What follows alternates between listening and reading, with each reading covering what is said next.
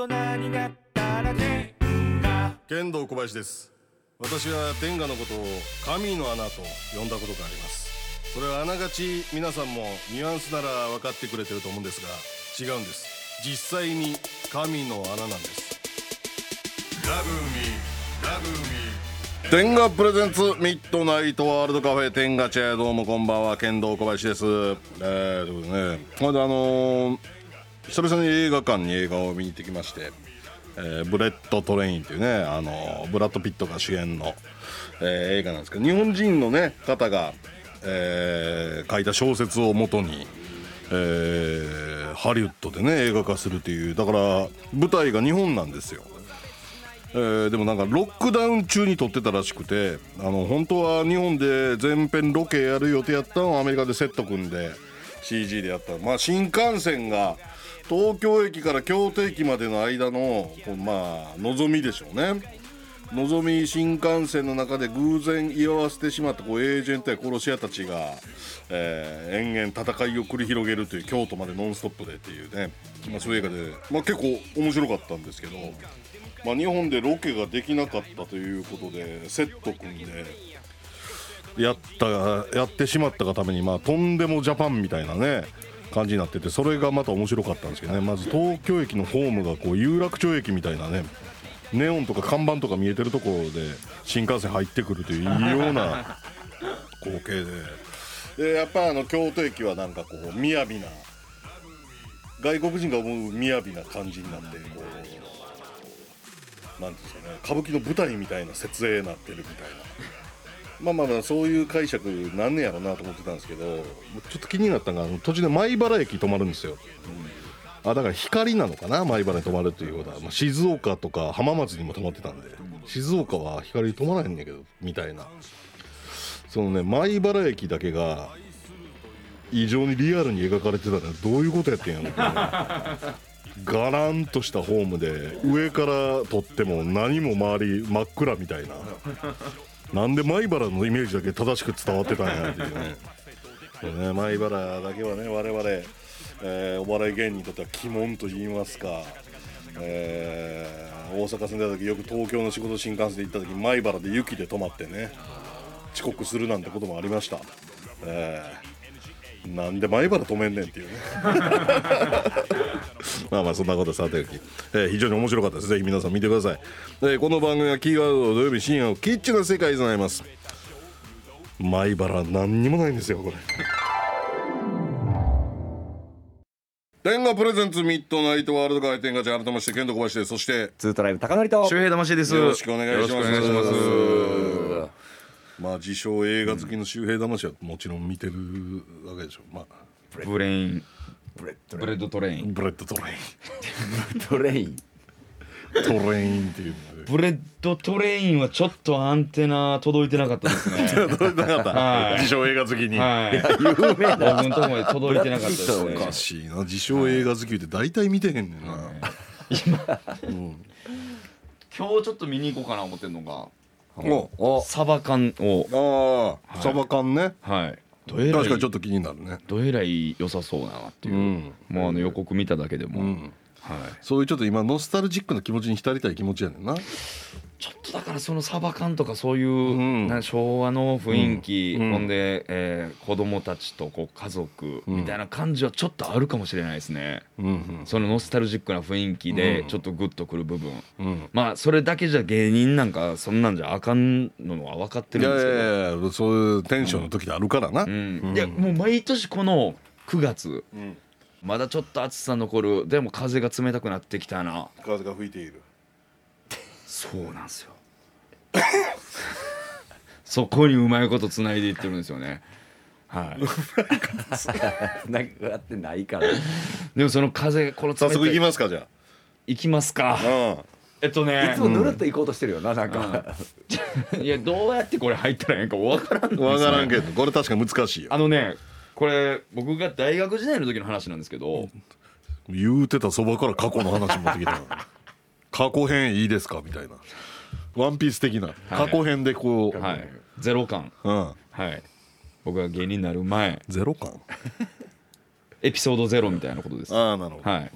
あのー大学時代に僕あのバーで働いてたんですよ、うん。で今はもう体壊して酒飲めないんですけど当時は結構飲んでて、うん。でそこによく来るカズさんっていううんなんかこう絶対靴とかも履いてたんですけど靴履いてたっけなぐらいの感じの雰囲気のえ？ヒッピーみたいなスタイルの、うん。でギター弾きのうん。カズさんという人がいて、うん。その人はまあ僕よりも一回り上の方やって、うん。僕当時223で。えー、カズさん多分34やったんですかね、そのカズさんがめちゃくちゃ熱い人で僕は好きやったんですよ、うん。でもちょっとお金があんまりないみたいな、その夢を追っかけてるみたいな、うんあの音楽のつって、で例えばこうバーとか来てその店長とかがいたらあんま言ってこないですけど、うん。僕バイトやなんで、うん。まあ、多少ちょっとあの、まあ、そのサービスとかも全然していいよみたいな店やったんですけど、うん。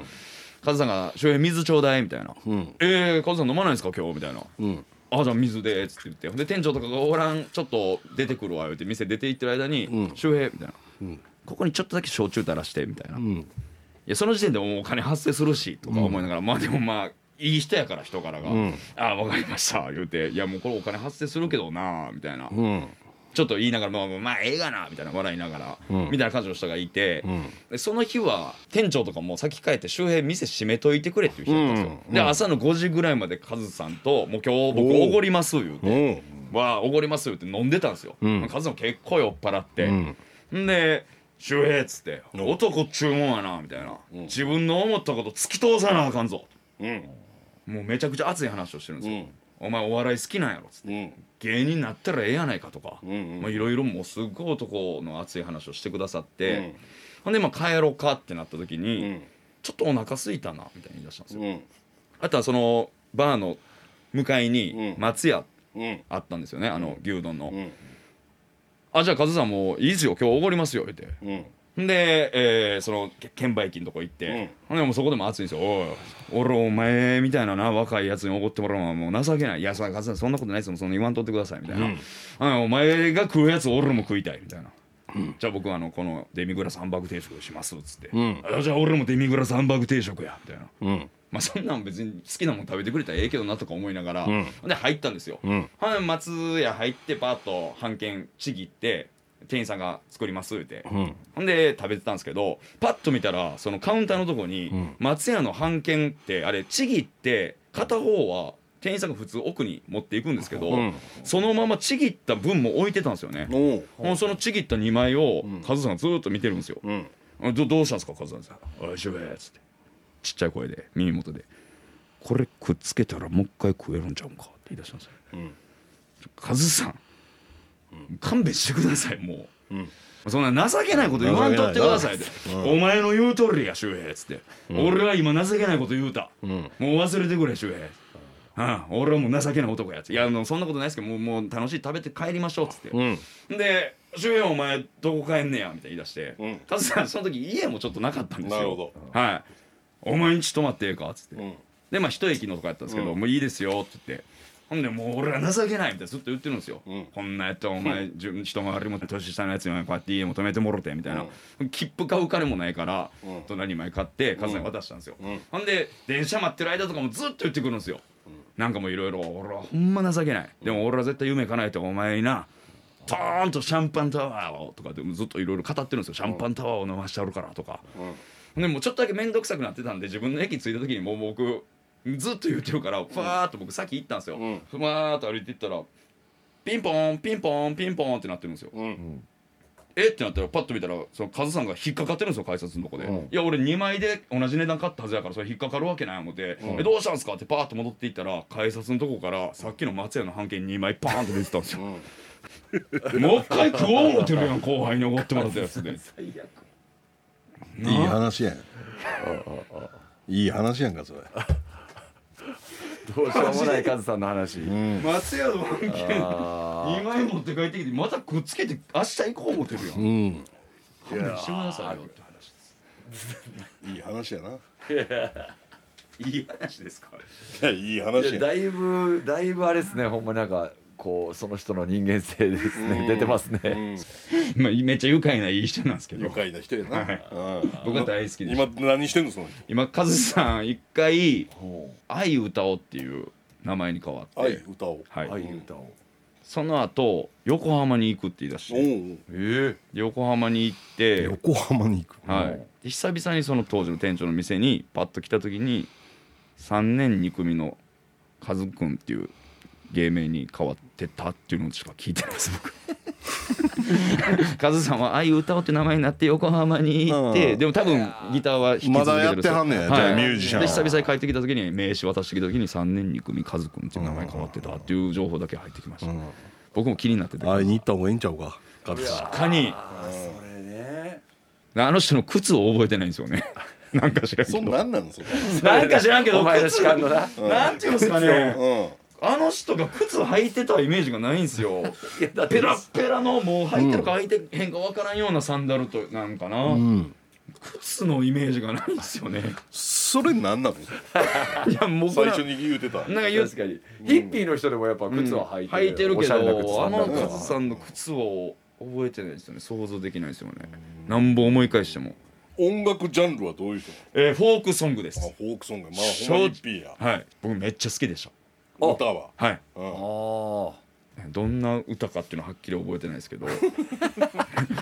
なんかめっちゃ好きでした。その、しみるんや。みんなが酔っ払ってる時に、そのカズさんって全体に哀愁が漂ってるんですよ、うん。あ哀愁やなでもほんまはい。にひげもボーボーで、うん。髪の毛もこうバシバシで、もう毎日同じようなシャツ着て、うん。ほんでえズボンはベルボトムの薄い何回ももう口ぶるん本物ですよ。ヒッピーやん。はい。くるぶしぐらいまでもう擦り切れてくるぶしのとこになってるみたいな、で靴履いてるか履いてないか覚えてないいやくるぶし覚えてんねんと覚えてるやろお前。そこまでで記憶がもうピタッ消えるというかその下詳が細覚えてたよ松屋のくだりその下だけめっちゃもうブラックなんですよ。デミグラスハンバーグデミグラスハンバーグまで覚えてる。覚えてます。その時もう毎日のようにもう帰りデミグラスハンバーグ定食食べてたんでそこに卵を生卵をさらに入れるんですよ、それが美味しくて、それを「お前がデミグラスハンバーグ定食食べたんやったら俺もデミグラスや」みたいな。家の生きてるいや自分の好きなの頼んだらええのにみたいな、俺やったらその12個一回り下の子におごってもらえたらまあ安いめの牛丼にするなとか思いながら、うん。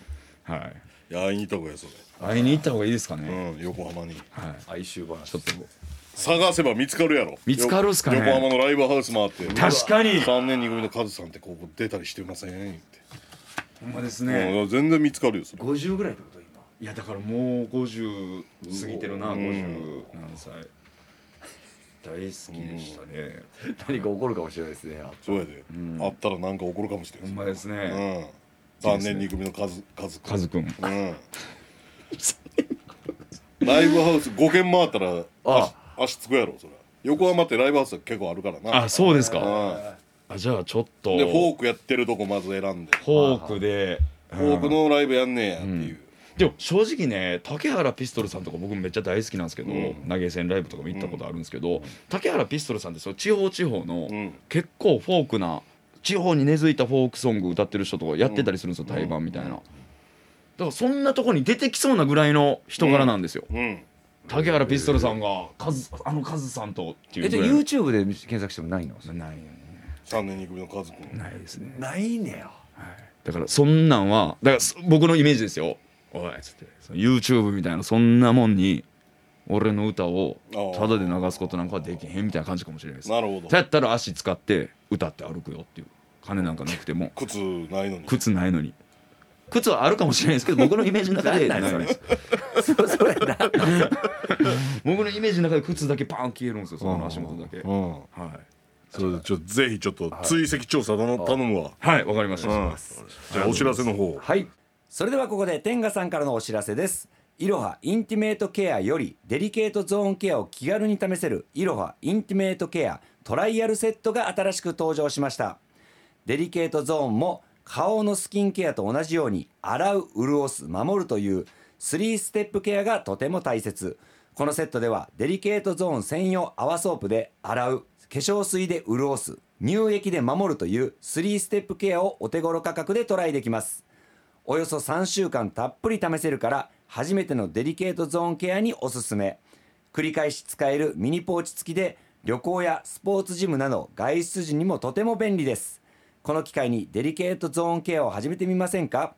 詳しくはいろはインティメートケア公式サイトをご覧ください。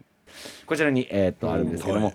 まあ、お試しサイズということでポーチがついて3本ボトルが入って、洗う潤す守るの、えー、3ステップケアができるということでございます。なるほど。トラベル用とも捉えれるぐらいのそうですね。はい、はい。でまあ言ったらえっと旅行先でね、そういうこう塗ったりして、うん。えーデリケートゾーンにこう洗ったり塗ったり潤したりできるということでございます。美咲の兄弟という映画見た美咲ちょっとちょっと話題になってん。けどあそれってあの探すの人のやつですか？あそうそうそうそう。あそれもう僕まだ見れてないですよ。見ようと思探すは見たんですけど。あそうやね。デリケートゾーンをケアするシーンがあんねんけど。こはいえ。れあげたかったな。いやいやいや色は使ってたらびっくりしますけどね。これあげたらちょっとは暮らしマシになったかもしれんな。ぜひ、はい。公式サイトでご覧ください。はい。何妄想してんが？さあこのコーナーでは天ガチャやリスナーの妄想メッセージを紹介していきます。メッセージが採用された方にはレベルに応じて天ガチャやオリジナルステッカー付き男性向け天ガ女性向けいろはいろはプラスカップル向け SVR の中から何かしらをプレゼントいたします。はい。じゃあ行きましょうか、はい。えーこちら徳島県の甘かった春巻きの何妄想してんが？20XXX 年1月10日某独裁国家のイかれた指導者が化学兵器を世界中にぶっ放して5年と半年が経った。当時日本では核シェルター住みます芸人として核シェルターに住んでいたツートライブというアウトレット芸人だけが生き残ったのだ。すごい。化学物質に毒された環境でかろうじて生き延びてきた2人だったが周平魂が拾い食いによる食中毒で死亡。ついに高則のみになってしまった。高則は他の生存者を見つけるために毎日毎日夜通し歩き続けた。しかしどこに行ってもよく晴れた日の大阪の南港のように綺麗だけれども悲壮感漂わせた空間が存在している。冬の潮風で身も心も冷え切っていた高則。ああ昔ラジオ番組のレギュラーをやらせてもらっていた時に無人島に何か一つ持っていくならというお題の大喜利で考えに考えた挙句うーん寝袋と答えたことを思い出す。確かにこの今では大きすぎる無人島で必要なものは寝袋かもしれないと温かく笑い。来世は必ず売れてやると天に向かって中指を立てその場で力尽きたのだった。力尽きたいやこれちょっとでも妄想しすぎですね。これあの大喜利で考えに考えた挙句うん寝袋ではなかった気がするんですよえね僕は。どうでしたっけ、ほんまに瞬時に多分パーって言われて瞬時言われて考える時間などなく条件反射でね。そう。うーん。うろって答えた気がしますね僕はでもさ最後に生き残った人類ままあ、人類はもしかしたらね世界中のどっかで、まあ、最後に生き残った芸人が高則やってんな。そうですよね、ちょお前まだええよな。なんか俺ただ処理みたいな感じで拾い食いで食中毒で死亡って、ただ処理されてるからな、南高のように綺麗だけれども悲壮感漂わした空間が。いやこう核シェルター住みます芸人が言うためにツートライブ2人残して、俺だけ処理やからな、そうやな。うん、拾い食いでええやろそこは。えらいさっきから噛みついてるけどや、めっちゃめっちゃ簡単に処理されてるな思って、いや他は全員死んでんねんからもうそう確かに。うん。僕らだけ生き残まだおったんですよ前のエピソードあるやんね袋みたいな。俺処理されて拾い食いでって。いつまでそこ噛みついてるの？えー山形県パイオーツ・オブ・カリビアンの何妄想してんが？万光寺。間違いのないようにもう一度。万光寺。今この言葉の響きを聞いてギョッとした人いるかもしれない。万光寺とはプロレスラーの武藤敬司選手が1995年スランプ脱出のため精神修行を行ったお寺の名前である。万光寺での精神修行を経て臨んだ95年5月のドーム大会で武藤選手は見事絶頂期の橋本真也を下し新日本プロレス最高位タイトルを奪取。さらに8月の g 1クライマックス優勝。10月には宿敵 UWF インターナショナルの高田信彦選手を破るなど破竹の勢いを見せた。95年の武藤選手の大活躍の裏には万光寺のご利益があったと違いないと私は思っている。これはリアルですか？これリアルこれリアルなんですねリアルですね。はあはあはあはあ、なるほど。これ新宝寺とかもありますもんね。あるね、はい。まあまあでもほんまにそこから取ってるかもしれんからな。そうですね。あー悪いもんじゃないですもんね。神々しいもんではあるし、女性器男性器かたどったものを飾ってる神社多いからね、神社仏閣。それの祭りもありますしね、うんちなみにさっき僕が働いてたバーにも、めっちゃでっかい男性器と高野に来たことあると思うけど、めっちゃでっかい男性器とん。女性器のうん。アートみたいなのが置いてまし それはあえて置いとった。はい、はい。うんそれは置いてたんや。それあるよ。サブリミナル効果や言うて、そういう店。はい、えーこれ最後です。三重県スイカ頭。何妄想してんが？ナンセンスな笑いにスリルがプラスされると大爆笑になるんですね2017年 r 1グランプリ。アキラ100%のネタ終わりに感想を求められた審査員板尾逸司のコメントだ。こっそり系のアダルト作品が好きな私。こっそり誘惑おっぱいパブ。学校でしようよ。妻の友人がノーパン誘惑。見つかるかもしれない。見つかったらどうしよう。エロにスリルを加えることでエロさも増す。そこに工夫をプラス。早朝4時に起床。妻と子供が眠る横でタブレット PC にイヤホンをさして始まる。バレないように静かに激しく早く。バレてない。多分きっと大丈夫。うわスリル。なるほどね。これはスリルですね。スリル。いやだって朝4時ですよね。もう子供とか起きるかも可能性もありますねこれでも普通に僕そう子供生まれてからやったことありますね。まあねでも結構スリルありますね、うん。こっちの方が良かったりしうますねあこっちの方が。はい、嫁と子供がいない時にするよりもん。全然良かったりもしますね、なんかラブホテルとかが満員の時にはロビーで待ってる間にいはい。ここでしたったろうかなみたいうわー。なそんな気持ちにはなったことあるね。うん。スリル。なんかラブホテルのロビーといえばやっぱあの浜屋根んがあの浮気バレた時に写真週刊誌でラブホテル入っているとこ。は朝までラブホテルのロビーでゲームしてたっていう言い訳0点やろ、言うてましたうね、ん、いアホすぎるな。アホやな。0点やろあの言い訳、そうですね。み入ってはないと。部屋に入ってはないと、うん。ロビーでゲームしてたうん、ゲームしておしゃべりしてたっていうあの言い訳0点やろ0点ですね後輩ですけど。多分0点ですね。アホやな言うてたな、うん、直後離婚してたけどな。そうですね。それそれが100点ぐらいの書いてあったら離婚は免れたかもしれないです免れてたと思うやっねぱり。奥さん笑うぐらいのな、はい。うん、絶対笑えへんもんな奥さん。そうそうですね。ラブホテルのロビーでゲームして喋ってました。そうすけって言ってね。終わりそうにそうすけもうええって。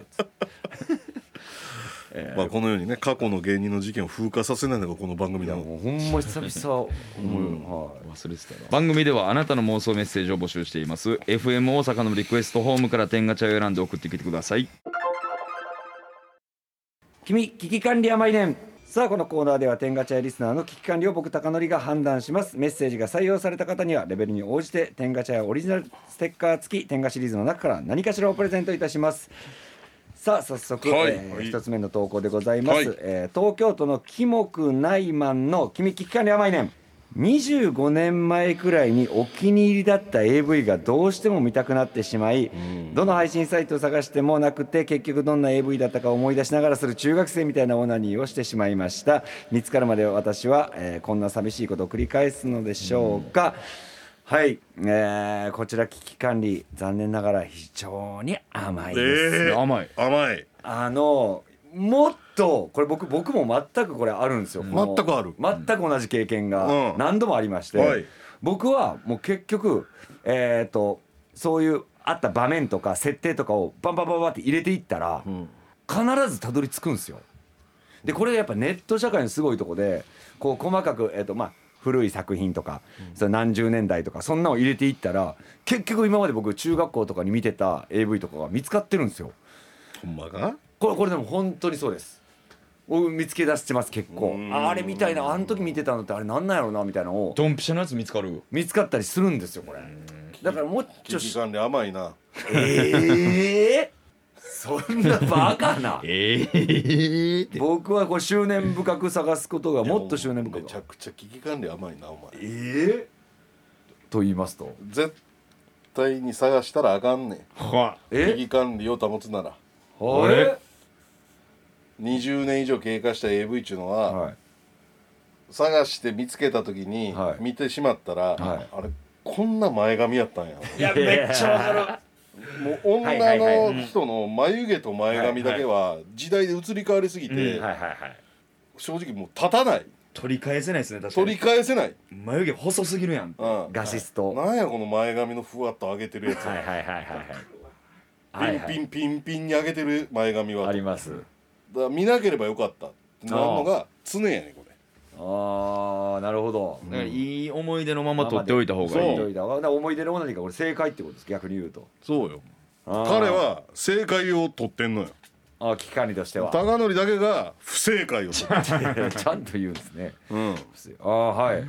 管理のこの甘さたるや。うわこれもちょっと思い出を怪我していってんねん自分で自ら。あらちょっとこれもちょっと相入れてくれなかったですね、なんでしこれないねんっていうぐらいの前髪してるやろ。しこれしまあ確かにあと胸こんな感じやったかなとかもありますし、であと画像の質なんかまあもちろん悪いですしうーんまあそうですね。確かにショック、あのそれでな抜くかって言ったらそうじゃないことも結構ありますね。ノスタルジーに浸って、はい。すそっと画面閉じるだけやろ。そうですね。バーッと見て、ああ抜きどころ意外とないなってなってないなうんえー次の新しいので行くっていうのも多いです。変な BGM 流れてたりとかね。昔のね AV って結構 BGM 流してたん。だ確かに、流れてましたね、洋物とかも絶対流れてました。ねこれ合ってんのかみたいな BGM かかってますもんね、うん。うんうんうんね。これはもう高則の危機管理の甘さ、僕の甘さ、うん、し承知しましか感じなかったね。あわかりました。ほんならまあ次はちょっと期待してください、はい。承知しました、はい。えー、こちらがじゃあ天がエアクション。承知しました。出たよ。家政婦。承知しましたえー、神奈川県の高則さんの目が好きさんの「君聞かに甘いねん」最近になって気づいたのですがエッチの時に、えーいわゆる中行きができていたのが元彼だけでした。その元彼は割と早漏気味だったのですが数をかなりこなしていたので形がフィットしたせいか入れてからすぐに私が行ってしまっていました。今の彼氏のエッチに不満はないのですが中行きすることはありません元彼に連絡したくなる時があります。これは危機管理甘いからでしょうか？えー、危機管理甘いですねこれは。甘い、これ甘いです。まあ僕の中でははい、天ガチャ聞いてるんやったらイロハの水面月使ってますか？って話なんですよねイロハの水面月 おを前武器は思てん水なこの面間から。月 を使ったら別に中行きなんて簡単なんですよ、そうなんや。その別にねチンチンじゃなくてもこれも多分これをずっと使ってればフィットしますし、うん。形がフィットするようなあそこなんであればこのイロハの水面月これ完全に使えますんで、これはでもそのな彼氏とのそういうことで仲行きしたいんじゃないの、いややっぱそうでしょうけど、うん、やっぱりこのセックスで仲行きしたい別個のもんやからオナニーとセックスはああそうですか。うん。僕はそれこれを使ってないからかなと思ったんですけうん。ど、イロハの水面月、違うと、はうん。うんあはあ、まあこれはでも元彼に連絡したくなる時あります。これ連絡します。会います、うん。やります、うん。仲良きしますよ。それはもう言ったら興奮の脳であ久々に会って、まあね。あかんことしてるっていうので、まあまあ興奮してるんでプラスやろな。はい。うんだから別にここの方に興奮材料をもっと覚えれば全然仲良きすることありますので、そこはその元彼にっていうのは違うのかなっていうのを思いまして。何よりもイロハの水面月使ったらもう完璧ですよっていう、うん。はい。どうでしょうか？まあ連絡してええんちゃうと俺は思うけどね。いやそれで危機管理は危ないですね。いや彼危ないけどね。はい、バレたら。まあ女なんかそんなもんやろ。なんでそんなそんなラジオでしたっけ？急にニヒルな。そんなラジオ急にすれてましたね。結構女性側の立場にってましたよね。さあ続きまして。結構ね危機管理甘いねがねどしどしとメールが来てますので。勝手なこと言うなよ。いやいやいや結構毎回来てるんじゃない。ですか、他のコーナーも来てるやろ。勝手なこと言うなよ。えー大阪府のニャーガダさんの君危機管理甘いね彼女にフェラをしてもらっている時最近よくたまたまを何度も噛んできます。噛む？うわたまたまは男の急所かなり激痛です、それでもフェラフェラされるのは好きなので恐る恐るフェラしてもらってますが噛まれて噛まれ続けて悶絶してしまいます。これは危機管理甘いからでしょうか？これはもう危機管理甘いですよね。こうもうこの場合の時はどうしたらいいんですか？僕は僕はもう言いますよ。言うっていうのは俺ちょっとなんか最近さなんかあのたまんとかさなんかズキンズキンズキンってなんかなんか奥に痛む感じすんのよ。あれなんなんやろな？っていう話をもうなんかそのベッドに入る前にもうなんか痛いななんか頭痛いなみたいな。なんか奥からなんかズキンズキンじゃあもう今日エッチやめとこうって。ええじゃあじゃあほんまに大丈夫やねん。その行くとかはオナニーでも試したけど行くとかは全然 OK いややねん。違うそう喫下に甘いよ。何がこうなるよ女の子やめてもうやめとこうって。いや玉がなんか奥が奥がズキンズキいや違うよ。俺だから言うたら金玉って噛んだらあかんねんでって言うたらええそうですねでも悶絶もしてもうてるしな、うんはいはいはい噛まんといて金玉ってあーあストレートに。うん。危機感に甘いわこ玉の奥はズキンズキンするんで言ってれはめっちゃ病気みたいなね。なああそういうことですか。うん。怖い怖い怖い。病院行っといて。なるほど。危機感に甘いで。今んとこずっと期間に僕甘いってことですね。今日はちょっと甘々やな。あーじゃあ次でばいつラストは挽回させていただきます。挽回。はい。盛り上がってるからなこのコーナー。は どしどし来てるからどしどし来てるから。どしどし来てますよ。毎週来てますから。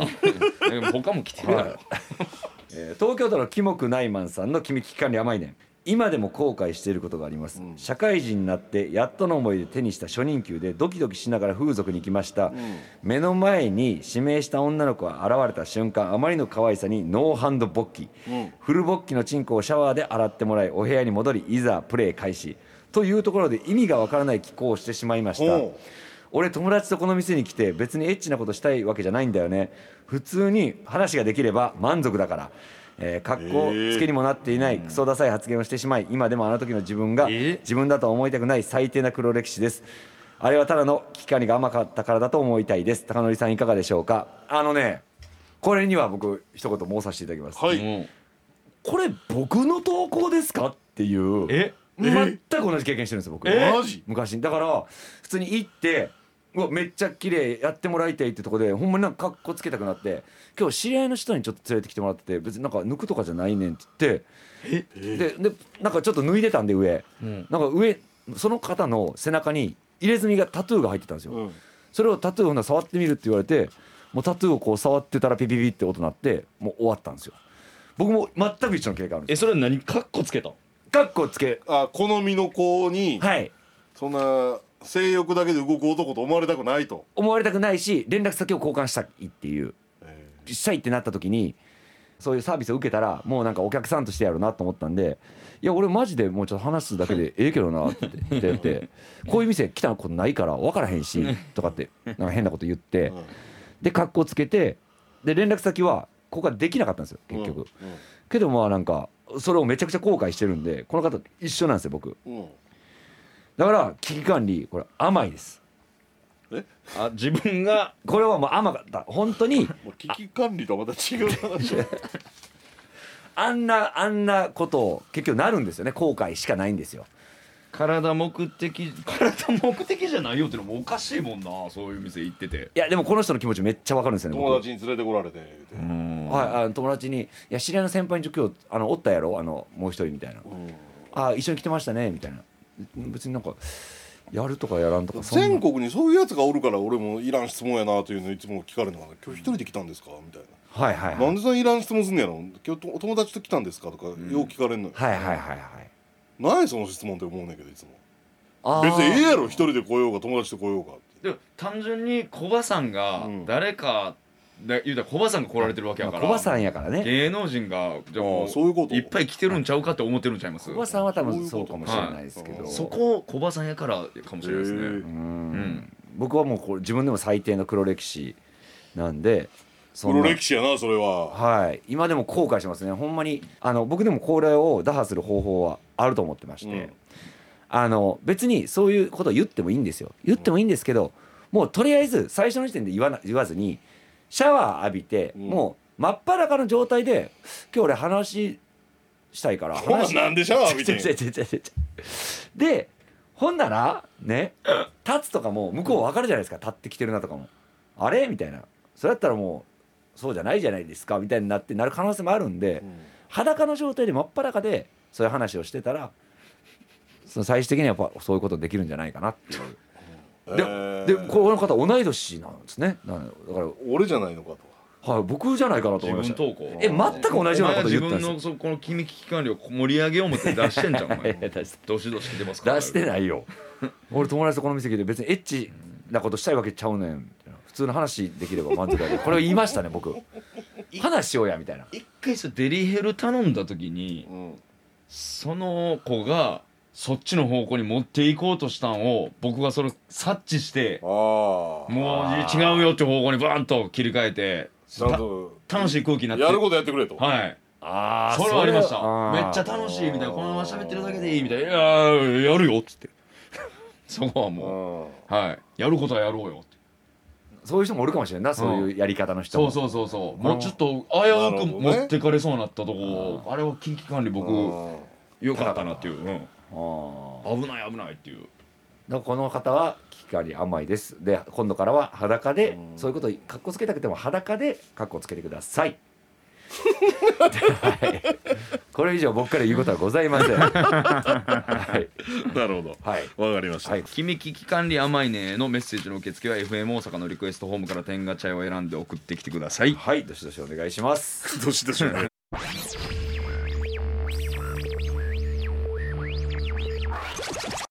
深夜1時30分から剣道小林と。スートライブ周平魂と。高典がお送りしてきました。天下プレゼンツミッドナイトワールドカフェ天ガチャそれではメッセージを紹介したいと思います、えー兵庫県の、えーシャア専用ザクさんの、えーメッセージでございます。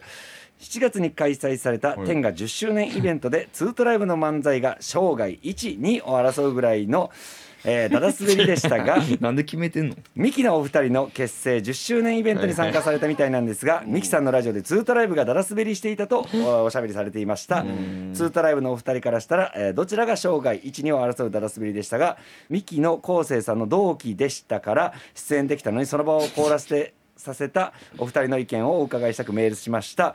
これはお,、えー、とお答えしましょう、はい。えー、とうん断然やっぱ天下ですよ。断然天下です。もう天下ですよ。どんだけ滑ったかっつったら、やっぱりそのどんだけ滑った感もあるし、はい。やっぱそのジャスベリっていうのがやっぱ肝なんですよ。はい。はい。もうその天下やからとか言うてそのスケベ根性でエロをちょっと入れて、うん。その再構築しようとしてそのスケベ根性のやっぱ滑りもあれは生涯1ですねだってもうこのミキのはちょっとまあ気持ち悪がられたのもあったんで、内容的にね、うん。惹かれるみたいなのもあったんで、うん。まあそれはまあまあ申し訳ない、仕方ないミキには申し訳ない。けどまあ、うん。そうやった。ああいうやつもおってもええんちゃうかなっていう感じだもんねあれはね。別に面白いと思ってるネタをやった、はい。これはいいんですよ、はい。これもう断然天下ですよこれ、ジャスベリジャスベリー。生涯ジャスベリー天下。1 2じゃ1よ。はい。